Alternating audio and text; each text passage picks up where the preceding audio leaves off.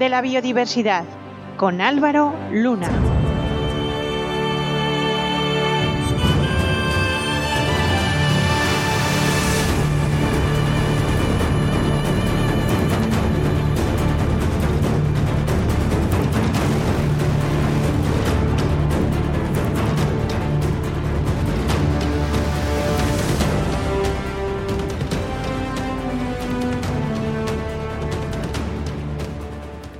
Bienvenidos una vez más a Atlas de la Biodiversidad, este podcast quincenal sobre naturaleza que forma parte de la red Podcastidae y que cuenta con el apoyo de la agencia de comunicación Oikos MSP. En esta ocasión voy a dedicar el programa a una especie concreta, una especie que solo se encuentra en España además, ya luego me explicaré con mayor detalle. Se trata del rabilargo, un córvido algo distinto y de primeras no fácil de vincular para todo el mundo con los cuervos y sus semejantes, que son de color negro. El rabilargo tiene un patrón de color distinto, con la cabeza negra, eso sí, y las alas y una larga cola de color azul. El motivo de dedicar un programa concreto al rabilargo es muy sencillo. Es mi especie favorita y me apetecía dedicarle un programa. Entiendo que muchos de ustedes tienen también una especie favorita. De hecho, es habitual que la gente tenga por especie favorita al lobo, al delfín, el elefante o algún águila, como el águila real o el águila imperial. Yo, gustándome todos los animales en general, suelo decir que el que más significa para mí es el rabilargo. Como ya he dicho, es mi especie favorita. La explicación a esto es más sencilla de lo que puede parecer. Crecí en Huelva, donde esta especie es habitual, en los pinares costeros y también en algunos puntos hacia el interior de la provincia, por lo tanto, el rabilargo me recuerda al campo de mis abuelos y a mi infancia en general. A veces cuando me ha tocado estar lejos de casa y pienso en, en Huelva, tiendo a tener en mi mente en primer lugar los paisajes de monte mediterráneo entre Doñana y Marismas del Odiel, y aunque he estado en lugares preciosos, paradisiacos, Siempre recalco que para mí no hay nada comparable al monte Mediterráneo, con sus plantas y animales. Me encanta la naturaleza ibérica y la echo de menos cuando estoy fuera mucho tiempo. De hecho, en público suelo decir algo y aprovecho y también lo digo ahora aquí. Para mí, llegar a casa es cuando voy al campo y empiezo a ver conejo, huele a pino y a aromática y suenan los rabilargos por encima de mi cabeza. Cuando eso ocurre ya siento que estoy de vuelta en casa.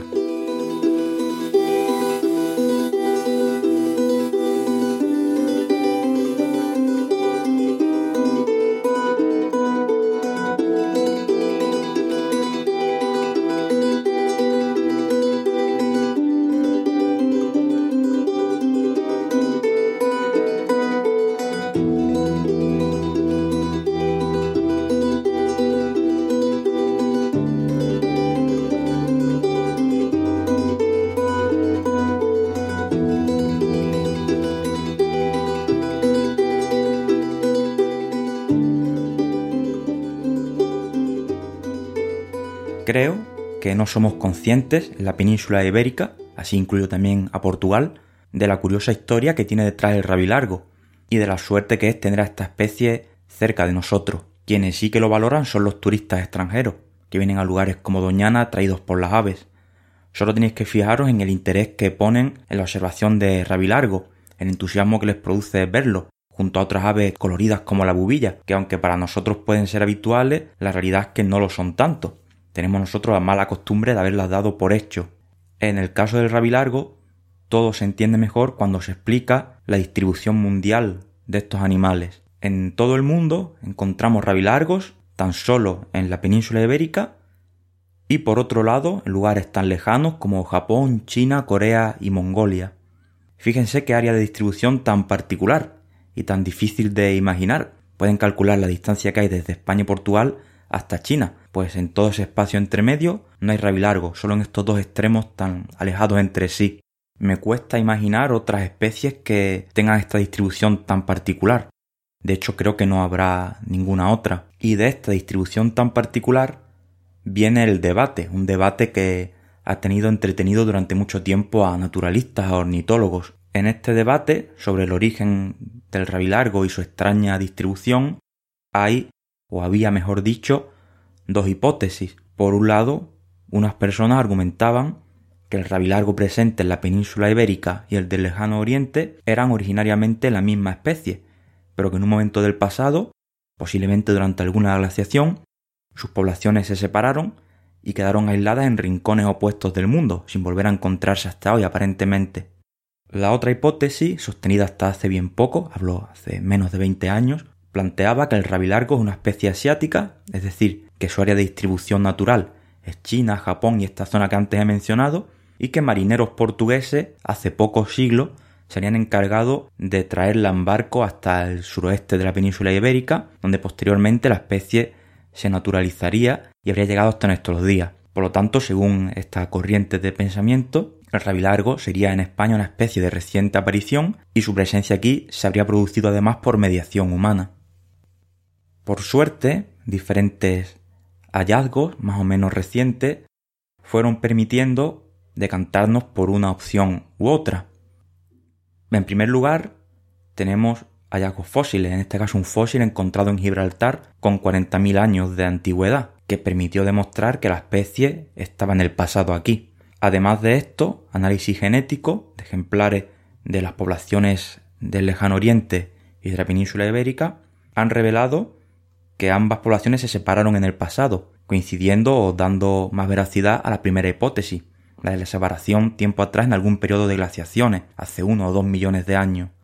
Junto a este resultado se pudo también confirmar que el rey largo presente en España y Portugal es notablemente distinto de sus parientes asiáticos. Hablaríamos de una especie distinta, el rabilargo ibérico.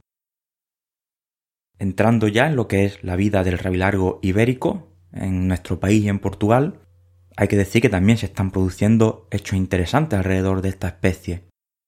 Aunque los principales núcleos de población de esta especie se siguen encontrando en el suroeste peninsular, hay que decir que el rabilargo está en pleno proceso de expansión natural en España, principalmente. He consultado diferentes guías de aves editadas en décadas diferentes y los mapas reflejan este cambio.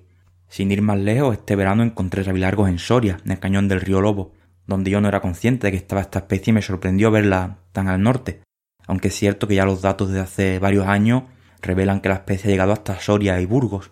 Como digo, el rabilargo ha pasado de vivir en ciertas zonas de Andalucía, en Extremadura, en Castilla-La Mancha, a ir avanzando hacia el norte.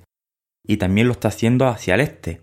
Hay algunas citas que hablan de rabilargos en Murcia y lo más llamativo es que se ha instalado una población incluso reproductora en Alicante, concretamente en Torrevieja. Seguramente en los próximos años, tratándose de una especie adaptable que incluso no duda en vivir en entornos humanizados, veamos cómo continúa esta expansión natural no sabemos hacia qué nuevos lugares. En cualquier caso, el rabilargo también tiene sus limitaciones, que pueden permitirnos hasta cierto punto comprender por qué ha estado refugiada en el suroeste peninsular durante tanto tiempo sin expandirse y también puede ayudarnos a, a explicar esa actual expansión, qué limitaciones puede tener. El rabilargo parece ser una especie que requiere de un mínimo de arbolado o de cierto arbolado, por ejemplo, es un habitante común en dehesas, en pinares y puede habitar zonas de cultivo que aún mantengan manchas de bosque autóctono. No se detecta la especie en zonas totalmente despejadas y con poca agua. Esto tiene además una connotación que es que puede llevar al aislamiento de algunas de sus poblaciones si el entorno donde se halla es profundamente transformado y despojado de árboles en kilómetros y kilómetros a la redonda. Otra de las características que influyen a la hora de explicar la distribución actual de la especie y sus posibles limitaciones de cara a un futuro próximo, podemos encontrarlas en el clima. El rabilargo parece tener cierta limitación en cuanto a su tolerancia al frío, lo que puede frenar su colonización por el norte, y también parece verse frenada esta especie por la aridez extrema, por la sequedad, por lo que en ciertos puntos del este de la península esta colonización podría verse afectada por este hecho. No sé si vosotros sois de los que tenéis la suerte de ver rabilargos a menudo. En cualquier caso, cada vez lo tenemos más fácil porque incluso comienzan a verse poco a poco, eso sí, en entornos urbanizados. Nada comparable a Asia, donde el rabilargo aparece en ciudades, incluso tiene cierto simbolismo y un papel de más peso dentro de la cultura local, pero sí cada vez en España también va apareciendo en entornos más, más humanizados. Tal vez en el futuro el rabilargo tenga más protagonismo e interés para el público, también aquí, como ocurre en Asia. Quién sabe. Por ahora se mantiene como un tesoro casi secreto que solo unos pocos disfrutan y valoran.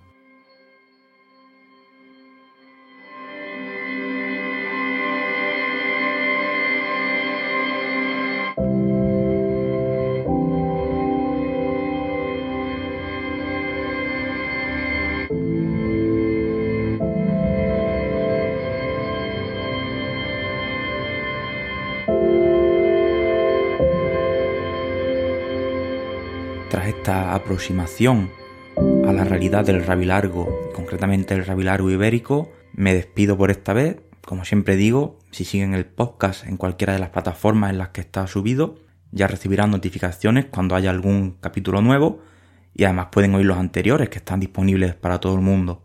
También, como siempre recuerdo, pueden seguirme en mis redes sociales, estoy en prácticamente todas las más conocidas y además se me encuentra rápido por mi nombre, Álvaro Luna, y nada, nos vemos dentro de 15 días con un nuevo programa que ya tengo en mente cuál puede ser.